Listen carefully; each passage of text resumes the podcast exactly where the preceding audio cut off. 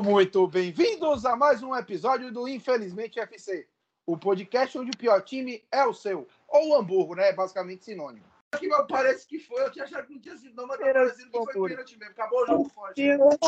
Pênalti. Chupetaço. Pênalti. Voadora, velho. Caralho. Rapaz, o dia suicídio ali na hora, velho. Eu, não, eu acho que o meu tá adiantado, eu não vou, eu não vou narrar, não, Você vai. tá adiantado. Eu não vou nem olhar pra sua cara, velho, que eu sei que você vai.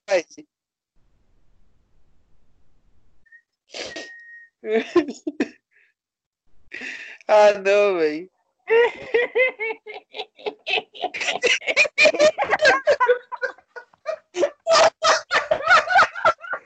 Gol no Hamburgo. Rapaz. O cara chorando. É a mesma porra. Mas vamos lá. Nós já, fiz, nós já terminamos as ligas. Nós falamos do caso Cruzeiro, nós fizemos as escaladas. E hoje nós chegamos ao décimo programa. Então, o programa que pode ser dito que é o programa Pelé, camisa 10. Camisa 10 na seleção. E para falar de camisa 10, a gente precisa pensar em formação de jogadores. E a gente sabe, né?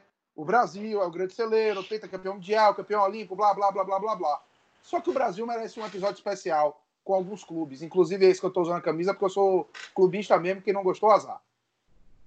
Mas, então a gente vai trazer quatro casos internacionais. Nós temos aqui Douglas, Felipe, Guilherme e Igor. E antes da gente começar, eu tenho dois avisos. O primeiro, ah, Thiago, e aí, vocês vão falar da Alemanha? Não. A Alemanha já foi tão debatida, especialmente ali perto da Copa de 2014, e acaba sendo um tema mais. Todo mundo já sabe, e a gente gosta de trazer o diferente, a gente gosta de trazer outras visões. E o segundo não tem nada a ver com isso. Essa semana, René Simões falou so- sobre o isolamento e sobre bater em mulher. Eu não vou lembrar exatamente o que é que ele falou. As palavras, até porque foi um negócio grotesco. Mas a, nós, do Infelizmente FC, estamos deixando aqui nosso repúdio à frase de René Simões, especialmente a parte que ele fala: tenho até amigos que tome vergonha em sua cara, você é velho, é- tem, pelo menos um pouquinho de noção, não existe bater em mulher. Mas nós temos um programa para tocar e vamos, vamos começar aqui. Quem vai trazer nosso primeiro caso de formação de jogadores em, fora do Brasil é Douglas. Douglas, qual é o seu caso, por favor? Boa noite, amigos. Boa noite, audiência, queridos do Infelizmente Futebol Clube. É, eu, primeiro eu queria falar que o Colomê tá parecendo iluminado aqui. Eu imagino ele olhando aqui falando assim, Jenny! Jenny! tá maravilhoso, tá muito parecido. Mas aqui, é, falando em iluminados, né? Vamos falar de um país que criou, praticamente concebeu a era das luzes e vamos falar também de um país que é o atual, um caso mais emblemático que nos últimos tempos tem tomado o debate sobre olha como a França é boa, olha como a França é maravilhosa.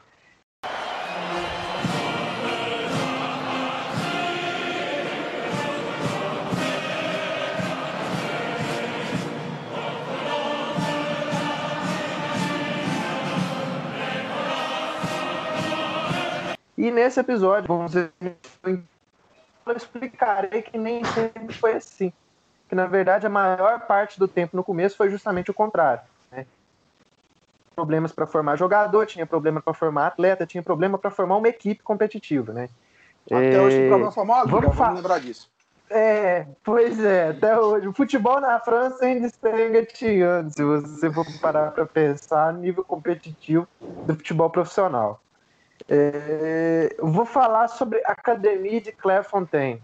Né? Muito se, se fala sobre, ela é conhecidíssima, né? e inclusive é o caso é o caso chave, né? que puxa a fila dos casos onde ação de jogadores. Né? É o caso emblemático todo mundo, inclusive a Alemanha que você citou, todo mundo copiou, está copiando ou copiará o modelo francês.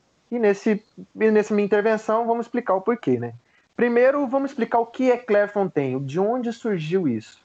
Primeiro, é, sem, sem enrolar muito, né, precisa explicar a história. O povo precisou de muita mão de obra imigrante para poder reconstruir o país, né, depois da Segunda Guerra Mundial.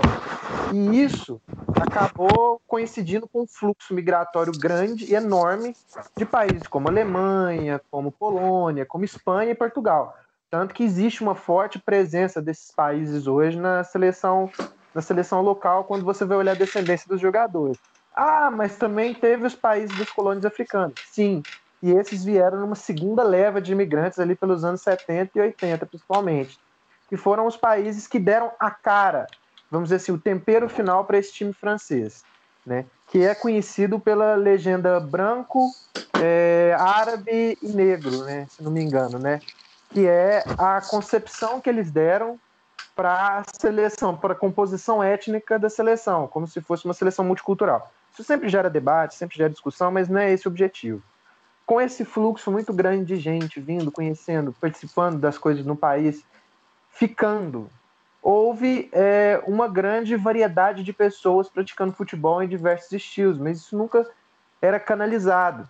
Né? A França passou, em 1960 até 1980, por um período longo de entre-safra, que ela deixou de participar de três Copas do Mundo, de três Eurocopas, se não me engano, e aí se questionava como, um país como a França, com tanta diversidade dentro do próprio país, não consegue formar bons jogadores.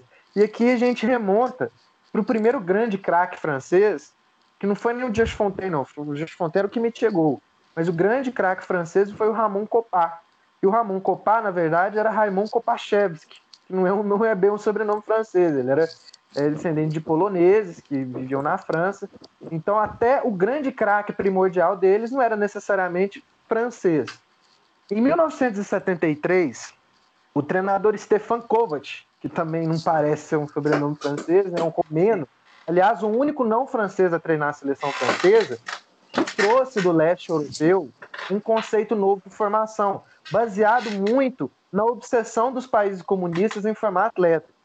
Não tem nada de ideologia, é a grande verdade. Os países do leste europeu eram excelência na formação de atletas, porque eles tinham um programa que buscava justamente formar é, pessoas designadas para execução de certas tarefas. E isso foi uma coisa que ele pressionou muito para o presidente da Federação Francesa, o Fernand Sartre, a seguir. E, e ele batalhou muito para conseguir fazer isso avançar, porque as pessoas não entendiam como, como essencial. E nessa curriola, nessa, nessa esteira, o futebol francês perdia, não avançava, não conseguia competir, até que em 1973, finalmente, a ideia de a formação de um Instituto Nacional de Futebol foi levada a cabo. Finalmente falaram, vamos fazer, vamos construir algo. E aí, na cidade de Vichy, que por motivos espúrios é muito conhecida, a cidade de Vichy ficou sendo a sede desse Instituto Nacional. E era uma coisa bem simples, era uma coisa formada por pelos dirigentes ali, eles contrataram treinadores, espalharam olheiros pelo país e levavam os jogadores até Vichy para que eles passassem por um período de treinamento lá. Mas o que, que aconteceu? Começou a render sucesso as coisas começaram a dar certo, a formação começou a ficar mais aplicada. E aí, com o passar dos anos, a gente teve uma geração maravilhosa da França que se não bebeu exatamente dessa fonte, foi uma geração que formou jogadores baseados nesse, nesse estilo. E nós temos a França campeã da Euro de 84, que tinha vários nomes maravilhosos. Tinha o Giresse, tinha o Tiganat, tinha o Fernandes. Né? E, claro, o grande jogador, talvez um dos grandes jogadores da década de 80, que era o Michel Platini. Então, em 1988, com a necessidade de uma reformulação dessa geração para manter a peteca no ar, a federação decidiu construir um complexo de treinamento próximo de Paris, ali nos subúrbios de Paris, na floresta de Rambouillet. Gastei meu francês agora. Na floresta de Rambouillet. Um complexo com, com tudo o que é necessário para a formação de atletas. A federação construiu com a finalidade de trabalhar jogadores em conceitos táticos desde a formação, desde a base. Não é mais buscar jogador, pensar jogador mais ou menos pronto e levar. É pegar gente na faixa de 13 a 15 anos, normalmente gente filha de, de, de, de oriunda da classe trabalhadora, para passar a semana treinando lá, fazer escola lá, é, passar por, por, por teste psicológico, teste psiquiátrico e ajudar na formação também do indivíduo, não apenas na formação do atleta. Mas para que isso? Para que esse detalhe, esse cuidado decisivo? Justamente porque caso o jogador não venha se profissionalizar ou ele não venha, o que é muito difícil, tá? Estar em Clairefontaine é um status. Você conseguiu passar. Em termos de, vamos lá, é como se fosse estudar em medicina na USP. É passar por Clairefontaine. É uma tropa de elite dos jogadores franceses. Porque o processo seletivo, ele é onde os jogadores fazem peneiras de 13, 15 anos. Todo ano, 23 são selecionados. E esses 23 são trabalhados como gemas, né, como diamantes, são lapidados, passam por treinamentos onde eles são colocados em situações onde eles precisam reagir rápido, muito treino tático, inclusive a base tática para isso é o 4-3-3, que é o esquema que eles entenderam como o que obriga o jogador a estar mais apto a, vamos dizer, performar diversos papéis. Então eles, ao mesmo tempo que eles colocam o jogador para poder buscar um entendimento tático mais profundo, eles tentam tirar do jogador o melhor que ele pode oferecer. Então não é exatamente aquilo que a gente vê em Lamazia. Lamazia você tem o estilo, todo um negócio pronto e o jogador que se amolde àquilo. No caso de Fontaine é meio que uma troca. O jogador ele precisa é, melhorar certos fundamentos, mas o treinador querer transformar um jogador rápido, potente, veloz, inteligente, num meia central que só dá passo para o lado. Ele vai buscar extrair o máximo possível para que esse jogador veloz ele tenha uma inteligência que acompanhe sua velocidade, por exemplo. Tem um jogador que parece que é assim, né? Inteligente, rápido, chama Mbappé, talvez. Pois é, fruto dessa academia. Aliás, talvez o fruto, vamos dizer assim, o diamante mais precioso. E não porque seja o diamante mais precioso, porque ele é o melhor, porque Claire Fontaine produz jogadores de alto nível desde 1988. A geração francesa de 1998 2000, por exemplo, tem vários jogadores que saíram de lá. Inclusive, o ataque da Euro 2000, Anelka e Henri, é formado em Clairefontaine. São jogadores que foram pescados, desde cedo foram ensinados a potencializarem suas características que fazem deles jogadores mercuriais. O caso do Mbappé é isso. As pessoas diziam: ah, mas o Mbappé é um caso fora de série, porque ele é um jogador com muito talento, sim. E o pessoal em Clairefontaine percebeu isso. Só que além do talento, eles ensinaram ele muitas coisas para que ele se tornasse, potencializasse essas características o mais cedo possível, que permitiu que ele, com ainda adolescente, marcasse um gol no final de Copa do Mundo, né? Então, o caso de Claire Fontaine aqui, eu vou citar mais ou menos só alguns nomes que passaram por lá. A gente tem o Thierry Henry, que eu já falei, o Anelka, a gente tem Matuidi, a gente tem Giroud, a gente tem Mbappé, a gente tem Galaz, a gente tem vários jogadores de várias posições diferentes. Tem o Nasri, por exemplo, que foi lá. Um monte de jogador de Premier League que você falou. É, alguns são grandes sucessos, outros não deram tão certo. Mas a academia conseguiu formar os jogadores que, que deram a base para a seleção francesa que, desde então, talvez por coincidência, tenha faltado só uma Copa do Mundo, né? que foi a de 1994. Por quê? Porque a França, desde sempre, no início desse processo, buscou, com bastante detalhe na formação, pensar os melhores valores e transformar eles em jogadores de primeiro nível, de primeiro escalão. E aqui, né, na base, a busca incessante por esses valores fez com que esses atletas se tornassem referências na Europa toda. Tanto é que a Ligue 1 é talvez o maior celeiro de jogadores da Europa. É um lugar onde jogadores surgem em uma questão de, de, de, de, fornada. Todo ano, três ou quatro, você olha e fala, esses aí vão fazer sucesso em outro mercado mais potente. Né? E isso é refletido pelo fato de que na Copa do Mundo de 2018, 50 jogadores, 50 jogadores nascidos e crescidos na França, vamos dizer assim, desenvolvidos na França, representaram seu país na Copa do Mundo. Mas como? 50? A França só podia mandar 23. Pois é, a França mandou outra seleção inteira e mais um troco, só com jogadores que por lá se desenvolveram, mas defendem outras nações, seja por uma questão de, assimilação, seja por uma questão de escolha. Então, a França ainda tem essa característica. Eles produzem, não é só para eles, acabam produzindo para outros países também. Então, é um processo de formação que não abastece a França e ainda abastece outros países, dada a excelência. Então, um processo maravilhoso. Né? A gente olha, por exemplo, documentários no YouTube que eu recomendo, eu até vou linkar depois, que mostram como é feito o trabalho com os rapazes. Eles ficam a semana inteira lá, treinando, aprendendo fundamento. E no final de semana eles voltam para casa, jogam nos seus clubes locais no fim de semana. E aí essa academia se tornou uma referência. A gente só fala de Claire Fontaine porque ela é o grande centro nervoso do futebol francês. Mas existem mais de 20 academias nesses moldes, não desse tamanho, mas nesses moldes espalhados pelo país todo. Então, os clubes menores, os clubes amadores mesmo, os, os profissionais ali que estão no segundo escalão, eles têm onde procurar jogador. Eles sabem onde pensar os melhores. Eles vão, eles olham nessas academias. Então, é até um processo de filtragem mais eficiente, onde você consegue peneirar exatamente aquele que é um talento promissor e que pode render frutos, daquele jogador que talvez não vá conseguir performar no mais alto nível. Lógico, existe a formação tradicional lá também, mas não é ela que pauta a formação dos jogadores, é justamente todo um processo científico, insistente, para formar esses atletas.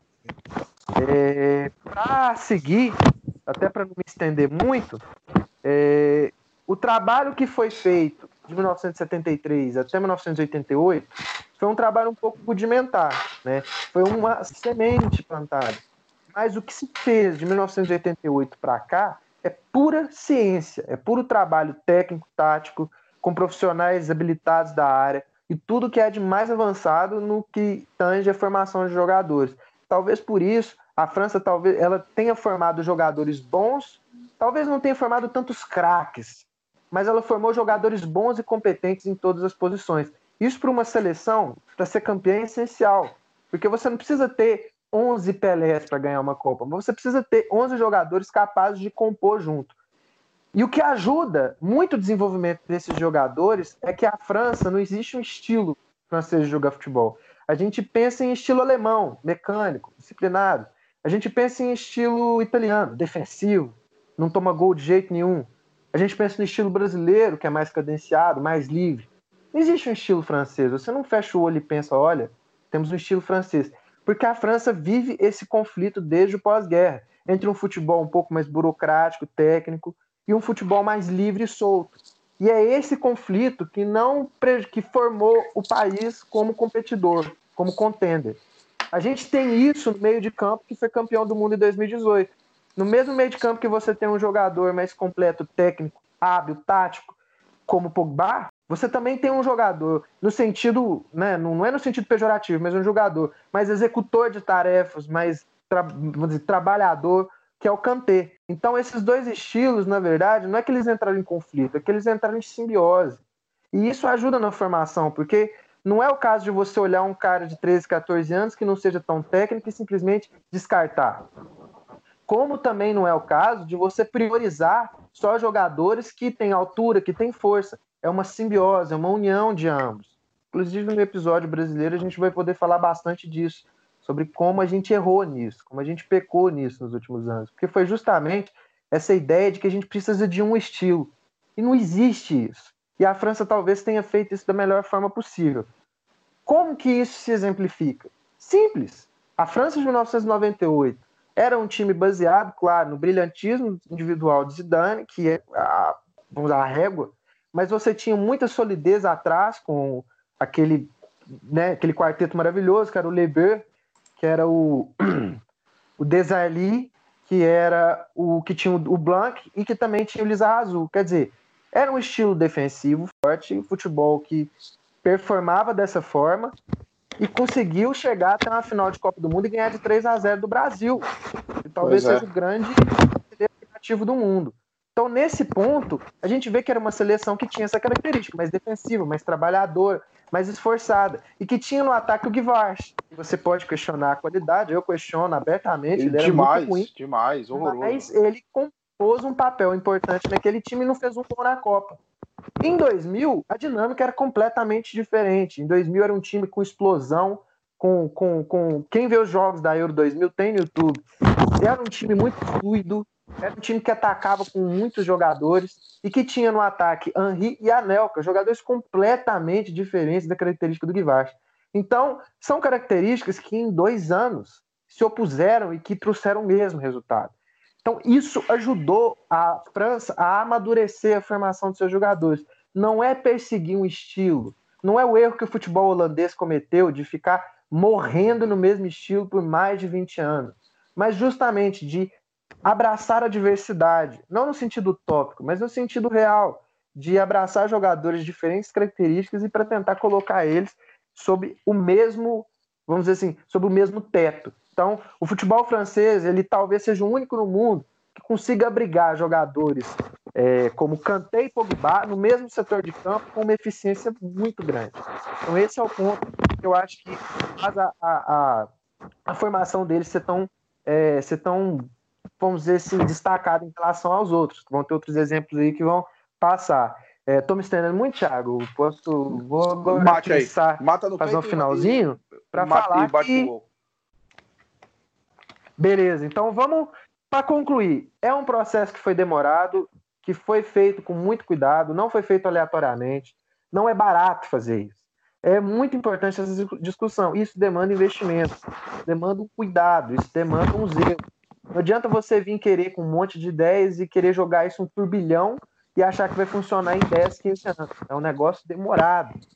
Demorou para dar certo. Contou com muito preconceito, principalmente por parte de uns políticos meio bobo, imbecil que tem lá na França, que achava que era péssima ideia de você colocar gente, negros, colocar imigrantes para jogar para um time defender na França. Eu não vou falar o nome do sujeito, porque eu não bato bumbo para doido dançar.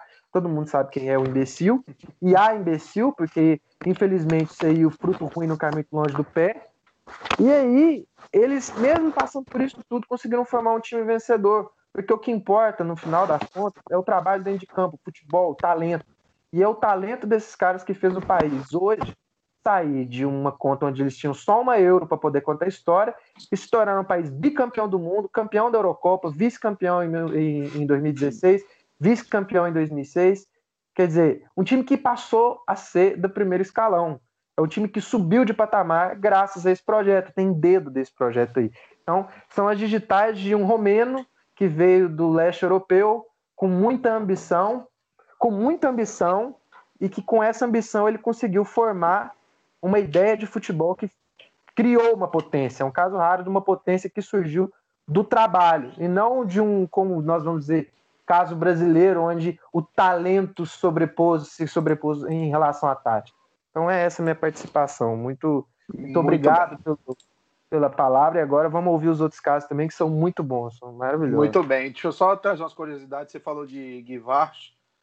Primeiro, já viu que a França precisa de um centroavante que jogue pro time e não faça gol para ser campeão do mundo, né? Mesma coisa com o Giroud. E olha que eu gosto de Giroud, eu vi o único gol de Giroud em Copas do Mundo do estádio, que foi em 2014 contra a Suíça. E tem um detalhe, Guivart foi, eh, foi artilheiro na Ligue 1, que a gente até brincou aqui antes de começar da França, mas ele hum. jogou no Newcastle e no Rangers. E foi escolhido dos 50 piores atacantes da história da Premier League nessa brincadeira. É até bom você falar Inglaterra. Eu queria pontuar aqui rapidinho, eu não quero me hum. tomar o espaço dos outros, mas é só para falar que a Inglaterra acabou seguindo o modelo francês com o St. George Park, que é uma estrutura assim impressionante de futebol, onde eles estão começando a coletar os frutos. Mas aqui vem uma coisa que eu queria pontuar também que faz diferença. A Ligue 1, por não ser uma liga tão vamos dizer assim, avançada, ela permite que os times se dêem ao luxo de colocar o camaradinho de 17, 18 anos para jogar na Premier League é mais difícil, porque a Premier League demanda muito produto pronto.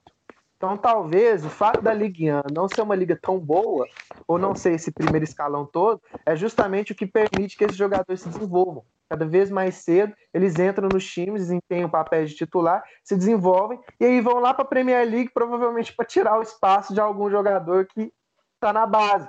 Justamente por causa que a Premier League precisa do produto pronto. Então, liga forte, liga boa, não é necessariamente sinal de time nacional, seleção forte. É, é bom fazer esse pequeno Sim. paralelo, essa pequena distinção.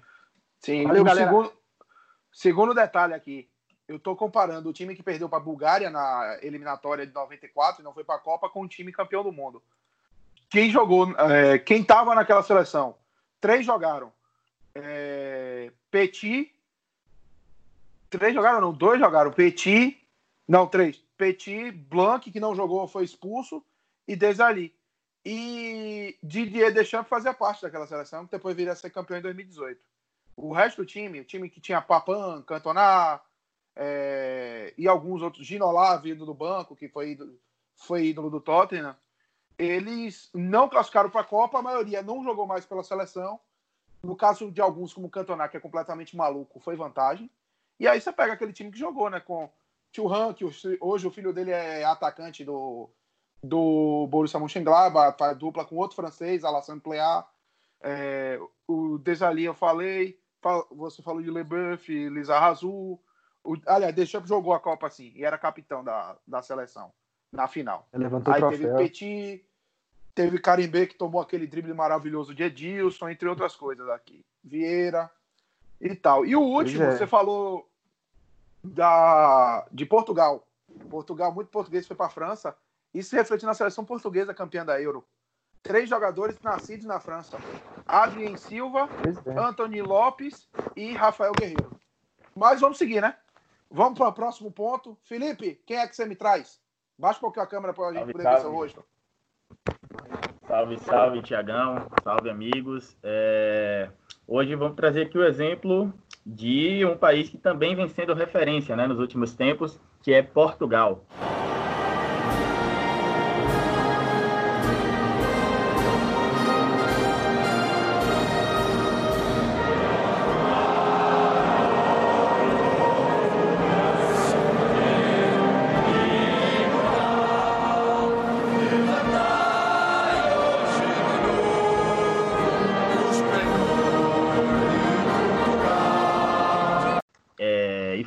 Portugal, em relação à divisão de base, é, a gente tem que voltar um pouquinho no tempo até a Euro, né? A Euro 2004, que Portugal sediou e incrivelmente perdeu da Grécia na final, né? Mas vamos falar um pouco do legado dessa Euro. É algo que a gente sempre discute muito aqui no Brasil, essa relação de, de legado que as competições, que os eventos esportivos deixam, né? E essa Euro deixou um legado muito importante em Portugal, como preparação para a competição, eles construíram ou reformaram ao todo 10 estádios, sem contar inúmeros centros de treinamento e de excelência de para a prática de esportes que foram que foram feitos para estar recebendo essa, essas seleções, para estar recebendo essa competição. Então, é, como, como, como eu frisei, esse trabalho é, ganhou destaque nessa época, né? Portugal, inclusive, foi finalista, acabou perdendo a final para a Grécia. E desde então, essa estrutura foi deixada pra, é, em virtude da Eurocopa vem sendo, vem sendo sempre mantida, vem sendo utilizada pelos clubes e, através disso, estrutura física mesmo acabou influenciando a formação, né? Um exemplo prático que eu, que, eu, que eu gostaria de dar aqui também, que é algo que influencia bastante para Portugal hoje ter sucesso em divisões de base, é a questão das escolinhas dos clubes, né? os centros, os centros de, de, de referência que os grandes clubes portugueses mantêm em várias partes do mundo. O Benfica, por exemplo, ele tem aproximadamente 40 centros de futebol somente no continente africano. Não, não propriamente ditos é, centros, centros próprios, mas assim, muitos são com parcerias com alguns clubes. É, eu pude apurar que eles têm centros de treinamento em Angola, em Moçambique, inclusive aqui no Brasil tem algumas escolinhas com parceria com o Benfica. Então, assim, é algo que não é por acaso, né? O sucesso de Portugal recente não é por acaso. Portugal, que atualmente é, é a atual campeã da Eurocopa e da, e da Nations League, né? E, assim, é, eu queria entrar também no, no outro ponto, é, de jogadores hoje, jovens portugueses, que estão fazendo muito sucesso né, no, no, mundo aí do futebol. A gente tem o Bernardo Silva, que é um dos grandes jogadores hoje da Premier League. Você tem o Rubem Neves jogando muita bola no Wolves. O Wolves que basicamente é um time português que diz a Premier League, né? Você É, tem o bem Rubem. Neves, você tem o Pedro Neto, é, você tem o João Félix, que foi, inclusive, tá, aí- tá top 3 das maiores transferências da história do futebol, né? Esse está jogando no Atlético de Madrid. Enfim, você tem muita gente boa surgindo nessa, nessa safra de Portugal, e isso não é, não é algo por acaso, né? É, um, um- outro, um outro fator que a gente pode citar aqui como referência em relação a Portugal é a formação dos treinadores. Né? Portugal hoje é o país que detém o maior número de profissionais com a licença PRO da UEFA, né? que é a licença número um para ser treinador no, no, continente europeu. São aproximadamente 600 treinadores portugueses que obtêm que, que, que portam essa licença, né? Então, assim, essa formação ela não se dá não, não tão somente para jogadores, mas também para, para treinadores. É, um outro fator muito interessante que influencia a formação em Portugal também é a presença das equipes B. Né? Os grandes clubes, Porto, Benfica, Sporting, o próprio Braga, o Vitória de Guimarães, todos eles possuem uma equipe B que disputam as divisões inferiores do, do futebol português e essas equipes elas são utilizadas muitas vezes para dar rodagem para esses jovens. Né? Eu acho que isso é muito bacana. É, inclusive, é um modelo que está começando a engatear aqui no Brasil também, né? A gente observa o Atlético Paranaense disputando o campeonato estadual com, com a equipe sub-23. O Vitória e o Bahia, nessa temporada, também começaram a, a, a utilizar essas equipes. Enfim, eu acho que é, é, um, é um grande exemplo que a gente pode trazer para o nosso dia a dia também. Em relação aos treinadores, como eu citei, né, que pô, Portugal hoje é referência também na formação de treinador, a gente observa aí muitos treinadores portugueses fazendo sucesso, né? Você tem o Nuno Espírito Santo aí, faz um baita do trabalho no Wolves, você tem o Paulo Fonseca, que ganhou muita coisa no tá, e hoje está aí na Roma. É, não poderia deixar de citar o Jorge Jesus fazendo sucesso aqui no Flamengo, embora o Jorge Jesus já seja de uma, de uma safra já passada, não é dessa, dessa geração atual, mas tudo isso entra, entra, acaba entrando nessa conta. Né? Eu queria até citar como exemplo aqui a seleção, a seleção de base de Portugal, questão de resultado em campo. É, nos últimos 10 anos, Portugal, somando as categorias sub-15, sub-17, 19 e sub-20, disputou sete finais em 10 anos e foi campeão em seis dessas finais. Né? Em relação a resultados aí, ela só fica atrás da Espanha nesse período em, relação a títulos em divisão de base. É, um, um, outro exemplo, acabei até anotando aqui para não, não me passar, estou bem me perdendo aqui, enfim.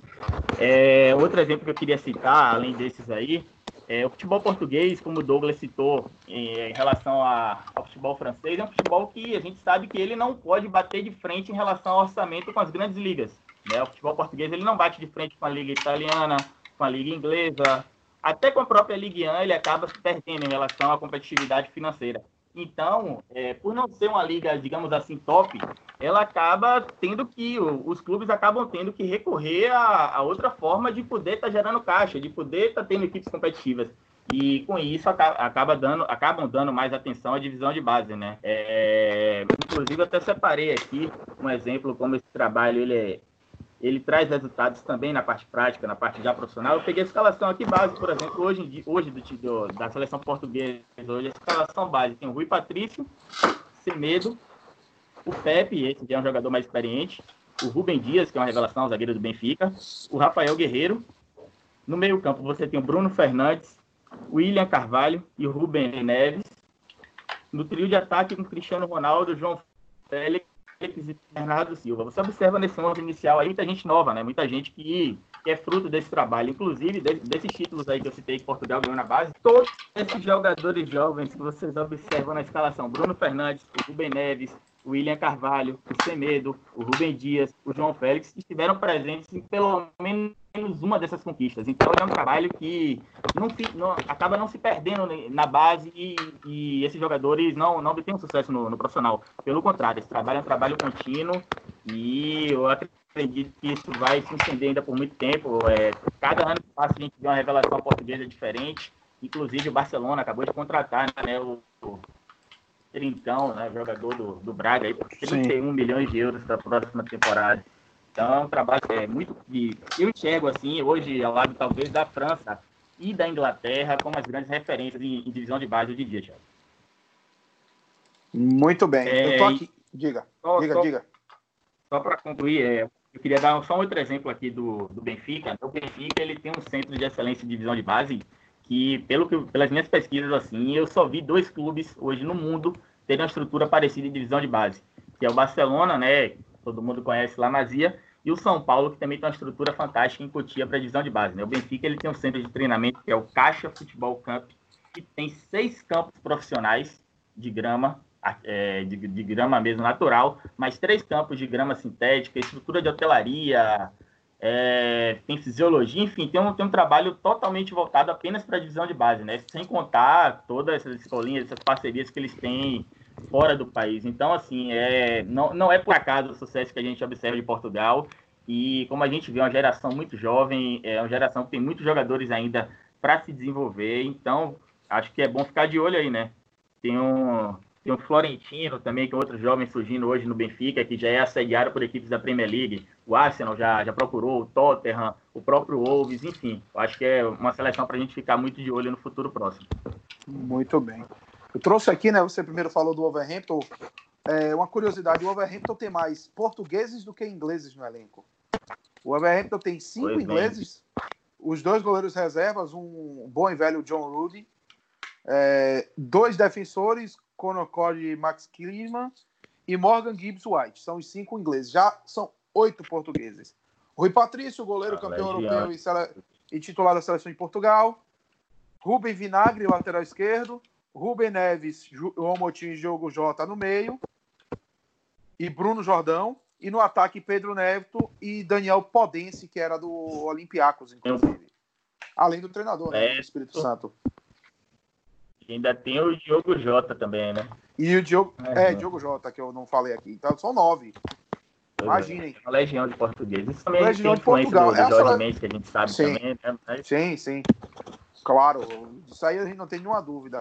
E eu trouxe aqui, né? Aproveitar e trazer as seleções que perdeu a final e ganhou a final de, da Euro. Aqui perdeu, entrou com o Ricardo, o goleiro, que muito tempo foi goleiro de Portugal, era treinado por Filipão, inclusive que ele Isso. teve uma curiosidade nessa Euro, ele pegou o pênalti decisivo nas quartas contra a Inglaterra sem luvas. Bateu depois o pênalti. E aí, depois na Copa, eliminaram de novo a Inglaterra nos pênaltis. Ricardo, é, Miguel, Jorge Andrade, Ricardo Tavalho, aquele que jogou muito tempo no Chelsea, e Nuno Valente, Maniche, Costinha, o único que jogou na, nas duas finais, Cristiano Ronaldo, Deco, o português de São Bernardo do Campo, Luiz Figo e Pauleta entraram no segundo tempo. Paulo Ferreira, Rui Costa e Nuno Gomes. Três aqueles. Treinado por escolar esse time, que perdeu de 1x0 com o gol de Caristeias. Já o que ganha a final, entra com o Rui Patrício, que a gente falou. Cedric Soares, que, que jogou muito tempo de Southampton, que está no Arsenal. Pepe, o, que é o português de, de Maceió e que tem um nome que quem estuda física conhece muito bem, Kepler. José Fonte e Rafael Guerreiro, que foi um dos jogadores que eu falei, que nasceu na França. William Carvalho, que foi um dos melhores jogadores da seleção em Portugal. Renato Sanches, que eu já coloco na categoria flop. E Adrien Silva. Calma. E João Mário. Ah, eu boto. Pro que venderam ele, já boto. Nanique e Cristiano Ronaldo, como eu disse, que foi um dos que jogou. Entraram Quaresma, João Moutinho e o, o ídolo mó de Portugal, Edercito. É, Dezito. Tiago, só, só uma observação. Você vê, você citou esse time aí. Né? Eu, eu, trouxe a escalação atual. Você já vê que já tem muitos jovens Muita, ganhando espaço é. atual. Né? Você, você, vê que hoje você tem o Rubem Neves, você tem o Bruno Fernandes, você tem o João Félix, você tem o Rubem Dias. Enfim, é, um, é uma geração aí que vai dar muito trabalho, cara. E tem muita gente boa surgindo na base, inclusive Portugal é atual campeã da Euro Sub-17. Atual campeã não, minto. Ganharam a Euro Sub-17 em 2016 e ganharam a Euro Sub-19 em 2018. Então ainda tem muita gente aí para estourar, cara. Sim. Tem muita gente. É um trabalho de excelência. E trouxe aqui também os estádios da Euro, né? O Estádio da Luz, o, o José Alvalade e o Estádio Dragão eram os óbvios que iam ter, né? Aí tem o Estádio de Aveiro, o Estádio da cidade de Coimbra, que hoje é jogo, jogo acadêmica, o Estádio de Braga, aquele, o que tem o rochedo bonitão ao fundo. Em Guimarães, o estádio Dom Alfonso Henriques, o estádio de Algarve em Lulé, outro estádio em Porto, o estádio do Bessa e o, em Leiria, o estádio Doutor Magalhães Pessoa. Foram, no caso, eles usaram 10 estádios na Euro, até porque Portugal é uma tripa ali, quase saindo da Europa. Mas vamos seguir, né? Já falamos da França, já falamos de Portugal, temos mais um país europeu. Esse não no continente propriamente dito, né? Mas um dos maiores países europeus, tanto historicamente quanto futebolisticamente. E para isso, uma pessoa que morou na região, não necessariamente na Inglaterra. Colomé, me traga aí seu, seu exemplo.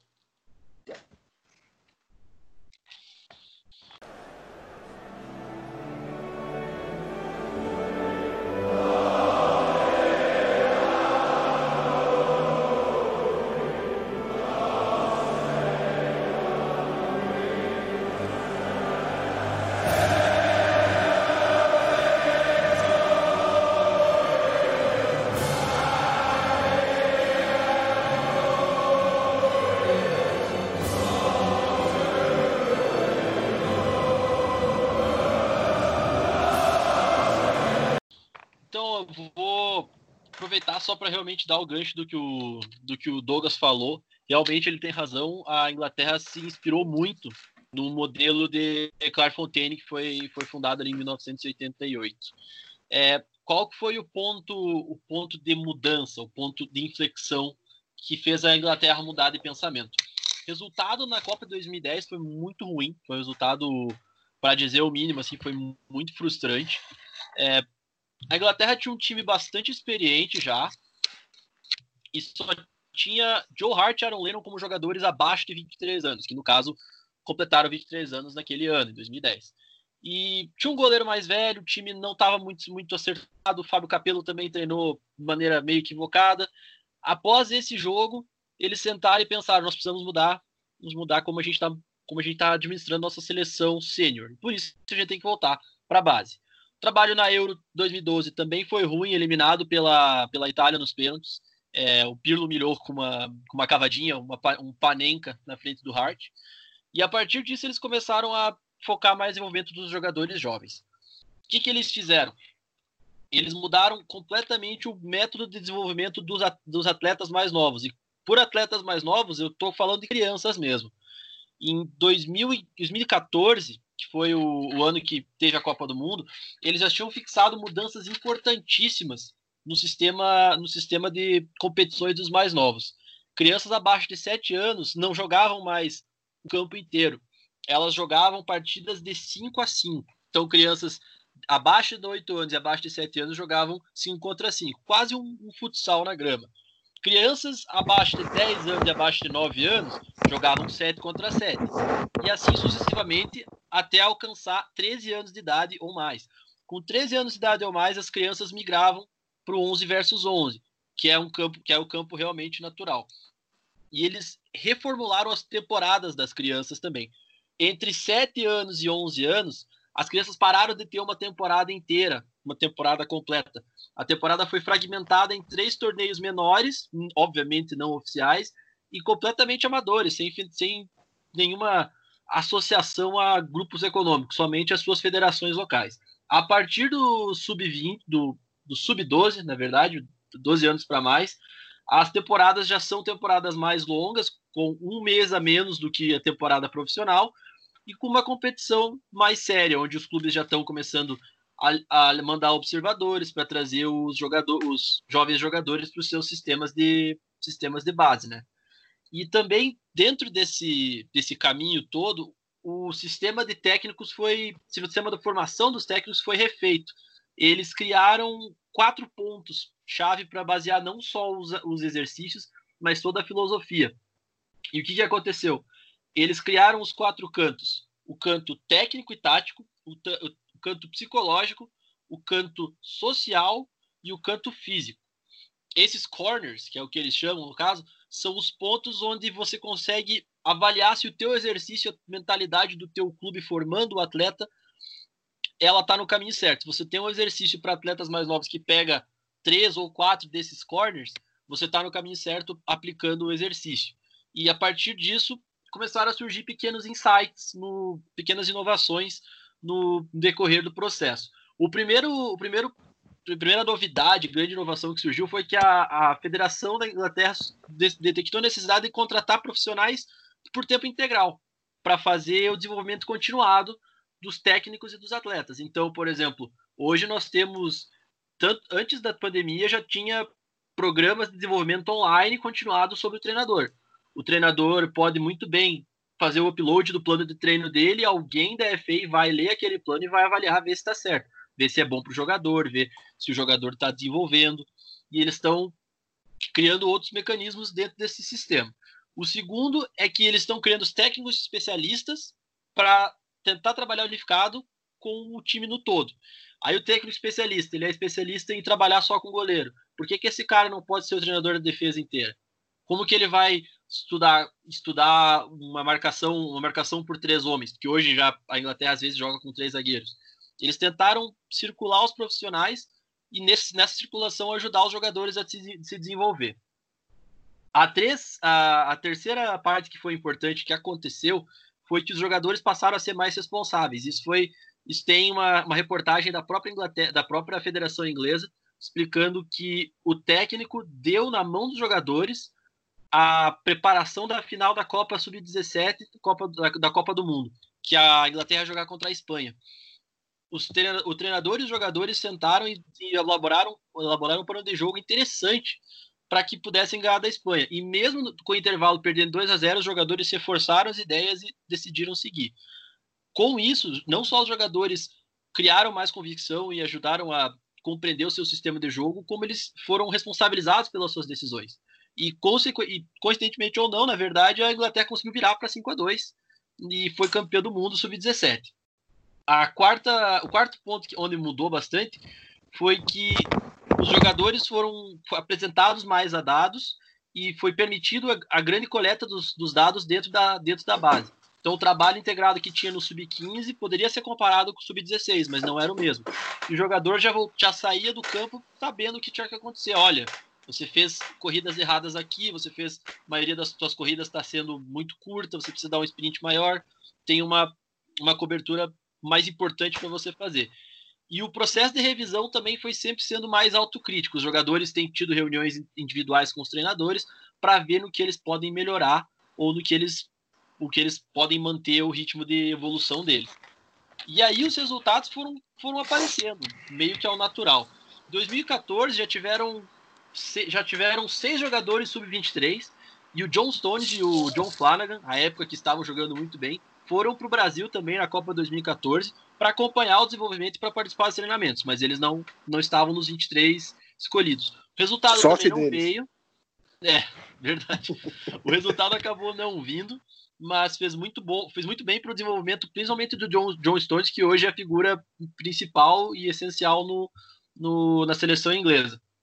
E aí, em 2018, a Inglaterra quebrou muito a sua média de idade tinha só dois jogadores acima de, acima de, 30, de 30 anos, três jogadores, na verdade, e quatro sub-23. Sub Mas os jogadores entre essa diferença de idade estavam muito bem formados, já tinham passado por todas as seleções de base. Então eles já estavam bem escolados e experientes nos que, eles queriam fazer. Já tinham jogado alguns no, no sistema 3-4-3, que é o sistema preferido do Southgate, e também foi puxado isso, na verdade, da ideia Lamazia de integrar o sistema de jogo desde o sub-15, sub-16 da seleção inglesa até o sênior. Eles tentaram unificar isso de maneira mais clara. E os resultados acabaram, acabaram vindo até antes em termos de títulos para as seleções de base. Em 2017, a Inglaterra foi campeã mundial sobre a Venezuela, mas teve uma campanha muito sólida, empatou apenas um jogo, é, empatou com um gol contra, inclusive, e teve o melhor jogador, que é o Dominic Solanke, que é, hoje está muito mal no Bournemouth, não tem jogado nada, mas fez quatro gols e foi um dos melhores jogadores. E também o melhor goleiro, que foi o Fred Woodman, que hoje está no Swansea, buscando, pelos, buscando lutar por seu espaço, já que é, ele pertence ao Newcastle, mas não vai ter chance de jogar devido ao Dubravka ser o titular lá. E dessa geração, desses 21 convocados, Lewis Cook e Dominic Solanke, hoje ambos no Bournemouth, jogaram pela seleção principal. No mesmo ano, a seleção sub-17 teve uma campanha muito mais brilhante e também foi campeã ganhando a, da Espanha de 5 a 2, como mencionado. Eles passaram pelo Brasil na semifinal por 3 a 1, jogaram com autoridade.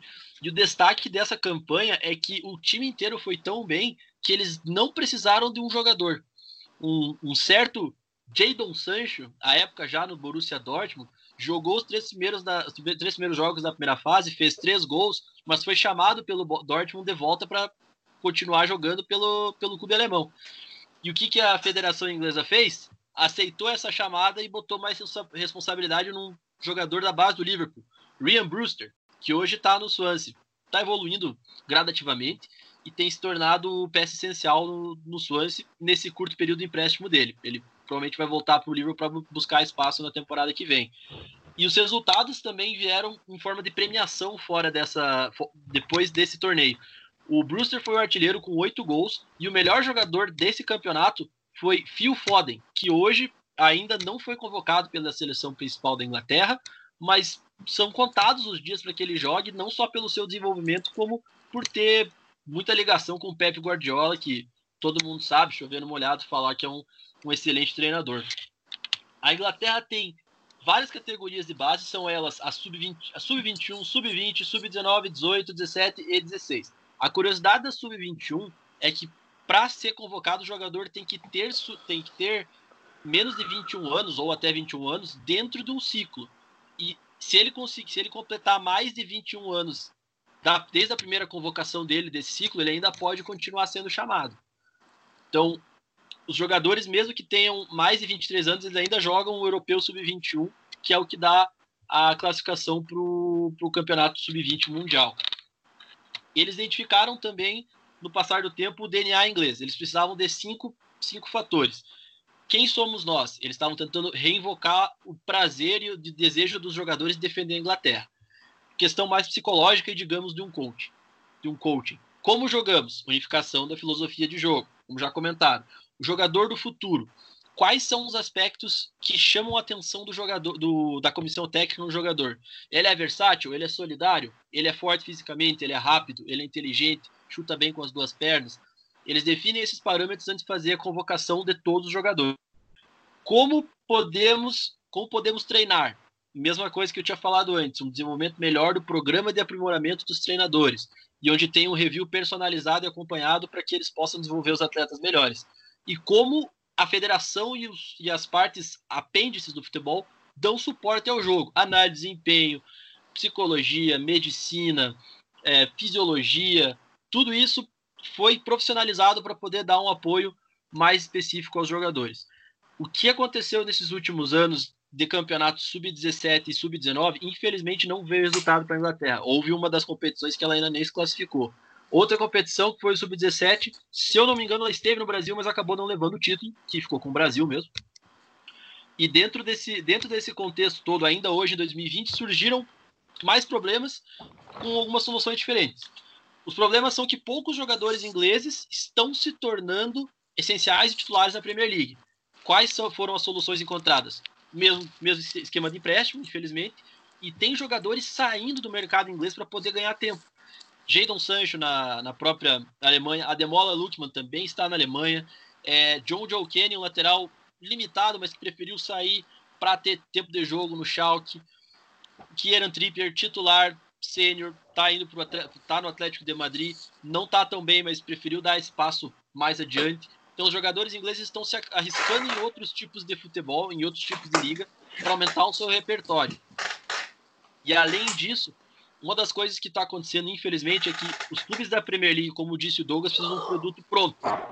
Com o produto pronto, tende a melhorar o número de resultados.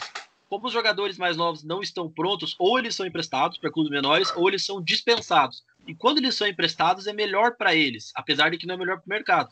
Porque se eles são dispensados, eles precisam achar um clube praticamente do zero. Existem vários jogadores de base que não começam da segunda, da terceira divisão, eles começam da quinta que é a National League.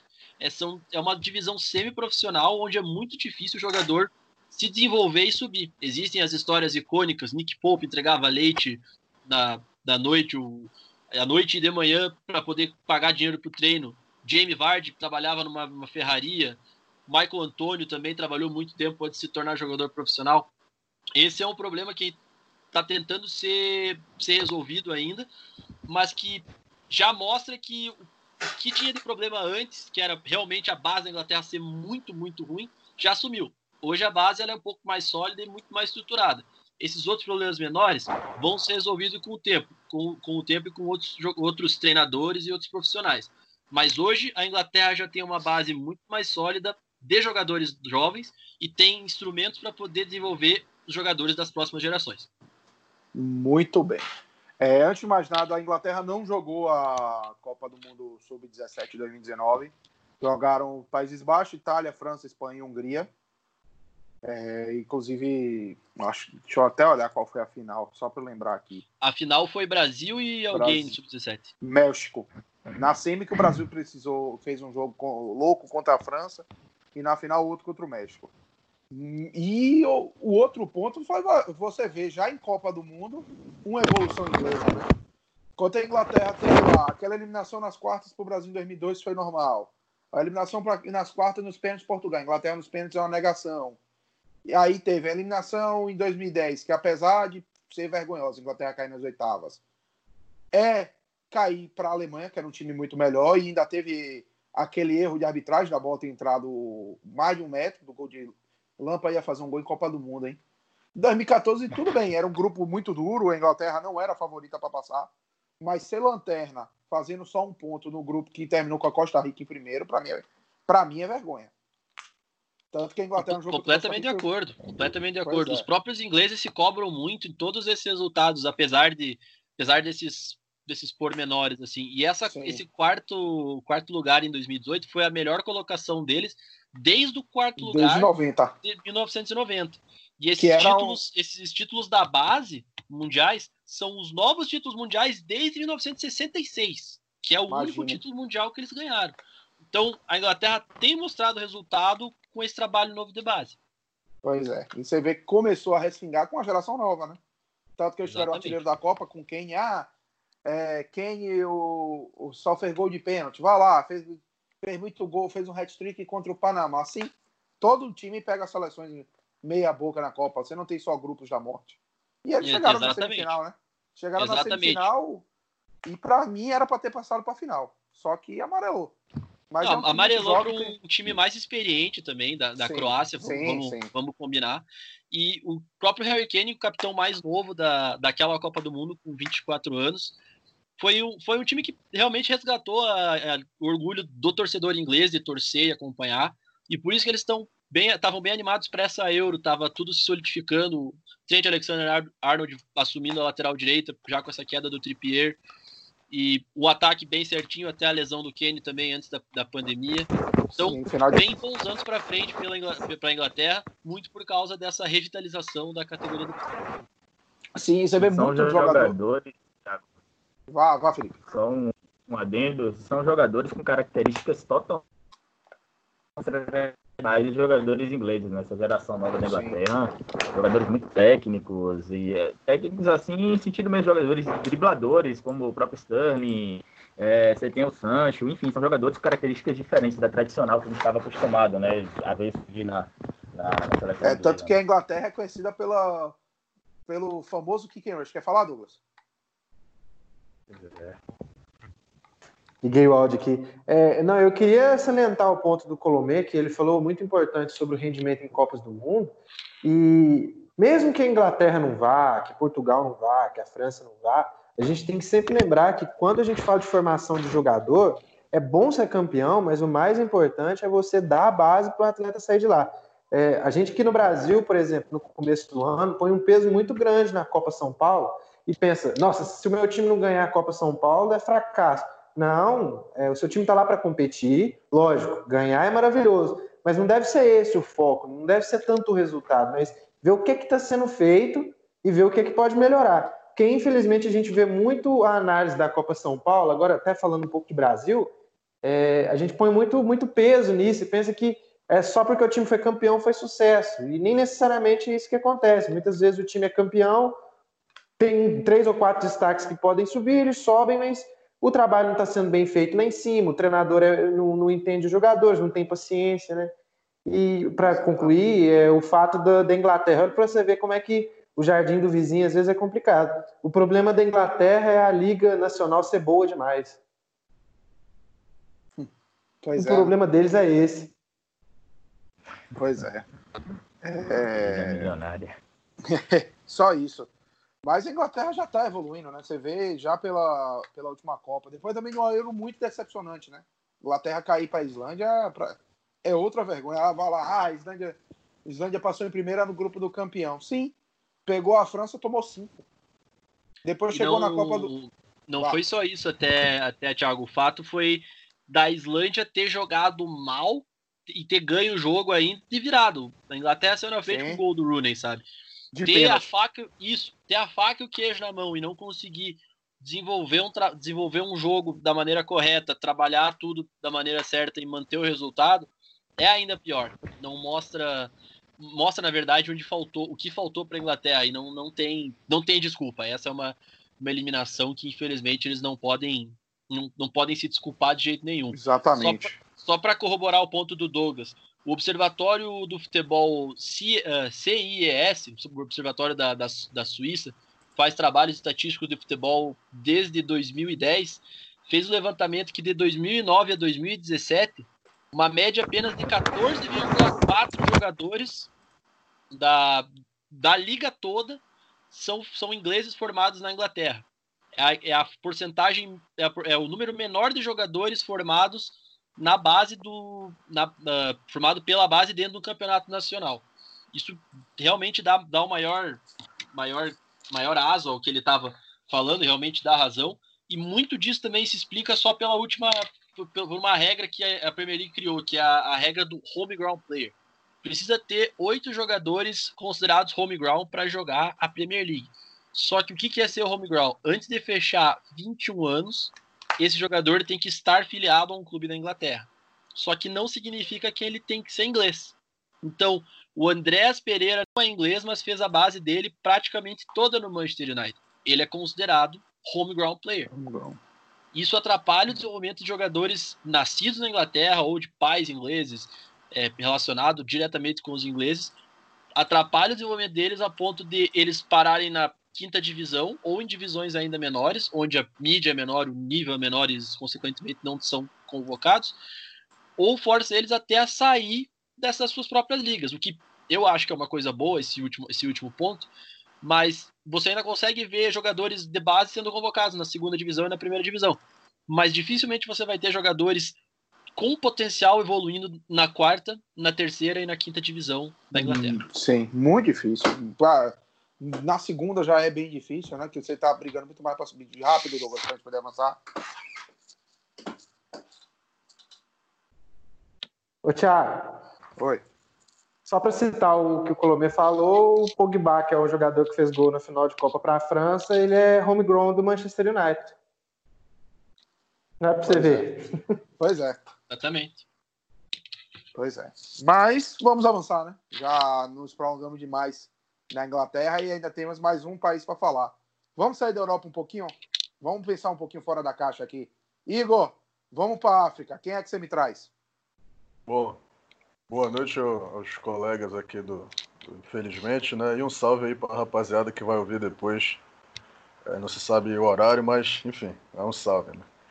É, bom, Thiago, e os colegas, né? A discussão tá eu não tenho como começar sem, sem mencionar a discussão riquíssima né, que, que eu estou observando aqui. Eu estou aquele sócio, né? Privilegiado assistindo o jogo dentro de campo. Né, tá, tá, realmente muito bom. É, eu inevitavelmente penso no Brasil nessa, nessa, com toda essa conjuntura, né, traçada desde o Douglas até o passando pelo Felipe até o, o Colomé. O Brasil, eu fico preocupado mas ao mesmo tempo aliviado porque o Brasil é, se dá o luxo, né? De não ter que criar certas, essa estrutura toda para ter jogador. Mas isso em contrapartida tem um problema, né? Porque é, as nossas joias estão saindo cada vez mais cedo e se formando na Europa. E aí já causa uma estranheza em jogo, no jogo, falando do jogo brasileiro aqui, né? Na, quando volta para a seleção. Enfim, mas isso é uma discussão para outro programa. É, o que eu fiquei de trazer aqui um material para a gente conversar, vou tentar ser mais sucinto possível, né, para não, não, alongar muito tempo. É, é o Senegal, né, um país africano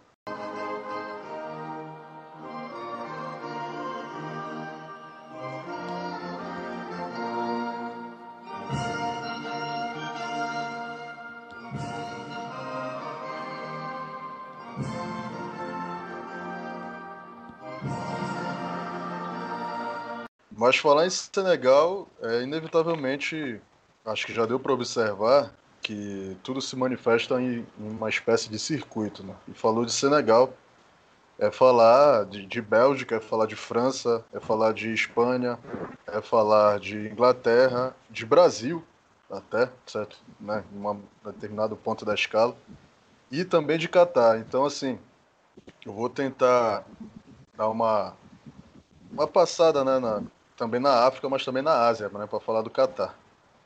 E, bom, gente, o Senegal ele tem também, a exemplo da França, de Portugal e da Inglaterra, uma academia que foi criada né, com esse intuito de desenvolver jovens valores. Né?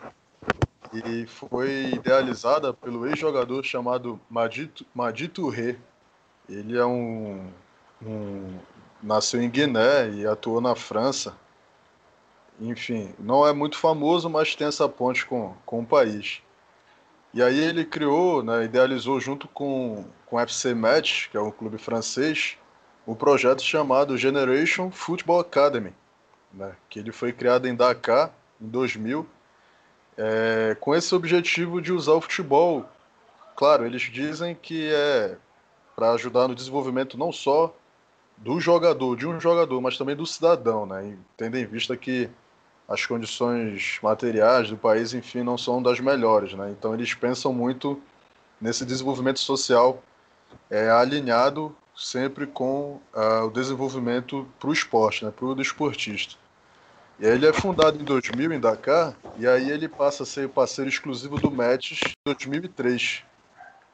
E aí é, os intercâmbios, né? Que eles vão, vão chamar as instalações elas são melhoradas quando o Mets entra na parceria e o projeto, né, que leva o nome é, de desenvolvimento, ele vai, vai chamar-se de Centre Amara Touré, que foi inaugurado em novembro de 2013.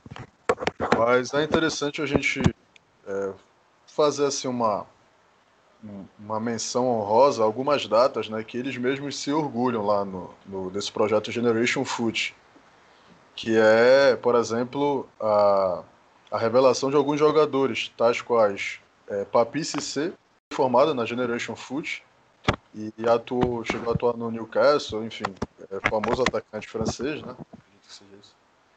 É, o outro jogador que eles se orgulham muito da formação de ter sido de lá é o nosso glorioso e atual campeão inglês, Sadio Mané. Ele foi treinado na Generation Foot se transferiu para o Metz, né, na França, jogou no, no RB Salzburg e aí chegando até o Liverpool. Um outro jogador que eles se orgulham também da, da formação é o Diafra Sakho, né, que jogou na, na Premier League também, West Ham, e vestiu a camisa do Metz. E, bom, gente, basicamente, é, Senegal, né, é Generation Foot, Football, né, e a Academia Aspire, né? Falando bem, um português bem claro. E aí já é já está relacionado com a Catar, né? Mas antes da gente entrar nessa, nessa conversa com, envolvendo já o Catar e o outro continente, eu gostaria de citar um outro projeto que, inclusive, é, realizou uma, uma transferência de jogador né, do Senegal, levando um senegalês chamado Papa Diene Faye, de 23 anos, para cá, para Ponte Preta. É, o nome do projeto é Ginga Foot.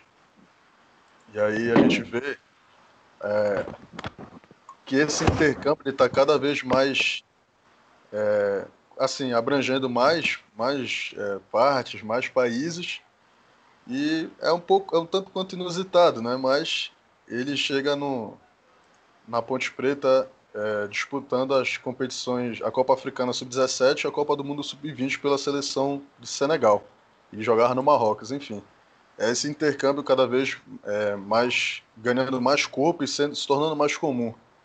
É, e é inevitável a gente não pensar também que, se não fosse através desses canais, alguns países, inclusive a França, né, talvez não tivessem um, esse nível né, elevado de, de qualidade no futebol.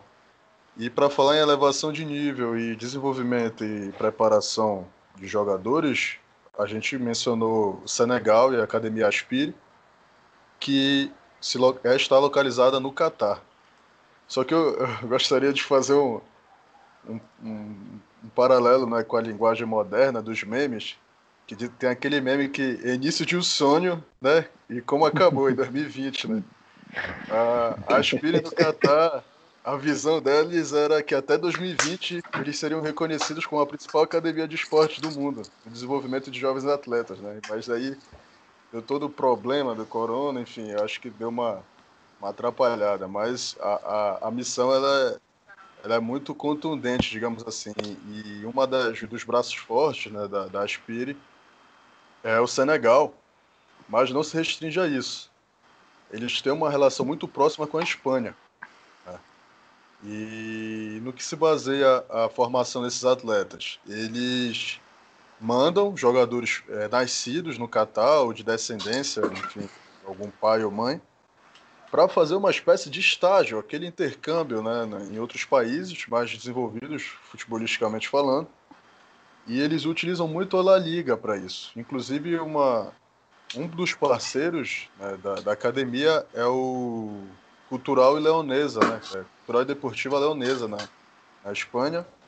E um outro clube também que recebe, um clube, inclusive, considerado né, grande assim no, no continente europeu, é o Atlético de Madrid. Mas não se restringe somente a esses, também tem uma, tem uma relação próxima com o Barcelona, inclusive com, com La Masia fazendo essa troca né, de, de profissionais. E um treinador da, de La Masia, é, inclusive está agora no Catar e foi o campeão né, com o Catar da Copa Torneio Asiático, no Campeonato Asiático. Isso é só para a gente observar a, que a relação né, desse projeto da, da Academia Aspire, né, ela, o objetivo deles é se tornar uma potência não só dentro de campo, tá, gente? Vocês estão falando em estrutura, vocês falaram em, em instalação, né, tudo esse tipo de coisa, mas a relação que eles estabelecem é também no âmbito da, da medicina. E eles têm um, um, um objetivo de se tornar uma referência de fato na, na medicina esportiva.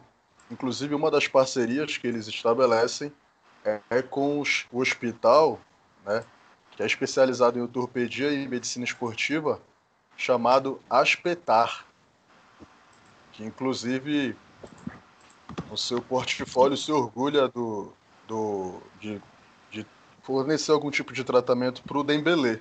E para quem não se lembra, o Dembélé do Barcelona se operou lá em, em, em Doha, né? É... Dembélé e tratamento já é um caso de amor, mas sigamos. Pois é.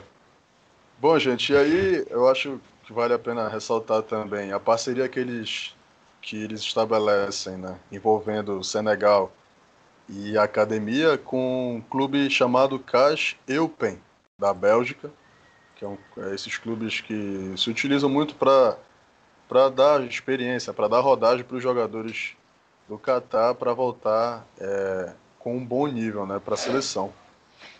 É, o que eu achei interessante, é, eu acho que vale a pena a menção, né, para a gente finalizar aí essa, essa passada pelo, pela África, agora pela Ásia, é as parcerias que, o, que a academia Aspire ela, ela, ela possui, os clubes no caso, né? é, com o Milan, com a Ajax, com o Arsenal, Mônaco, com a Roma, Atlético de Madrid, Basel, Boca Juniors, Atlético Paranaense, é, Porto, Feyenoord, Independente Del Valle.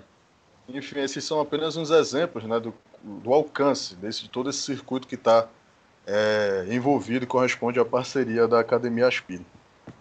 Basicamente é isso. Muito bem. Muito bem. Então, vocês viram, né? Falamos de três países europeus, falamos também do Senegal, porque são países que, assim, a França a gente ainda pensa, porque a gente vê os resultados e tal. A Inglaterra a gente está vendo que está saindo os jogadores. Portugal deu uma crescida e tal, já não precisa um pouco, mas.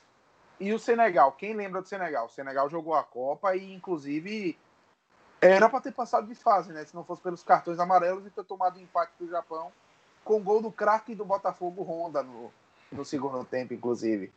Mas é isso, galera. É, muito obrigado, Douglas, muito obrigado, Felipe, muito obrigado, Guilherme, muito obrigado, Igor, pela participação. E lembre-se sempre, antes, é, segue a gente nas redes sociais, se inscreve no canal, se inscreve também no Spotify ou na sua plataforma de podcast é, favorita, a gente está em quase todas. E é, lembre-se sempre, infelizmente, FC, o pior time é o seu.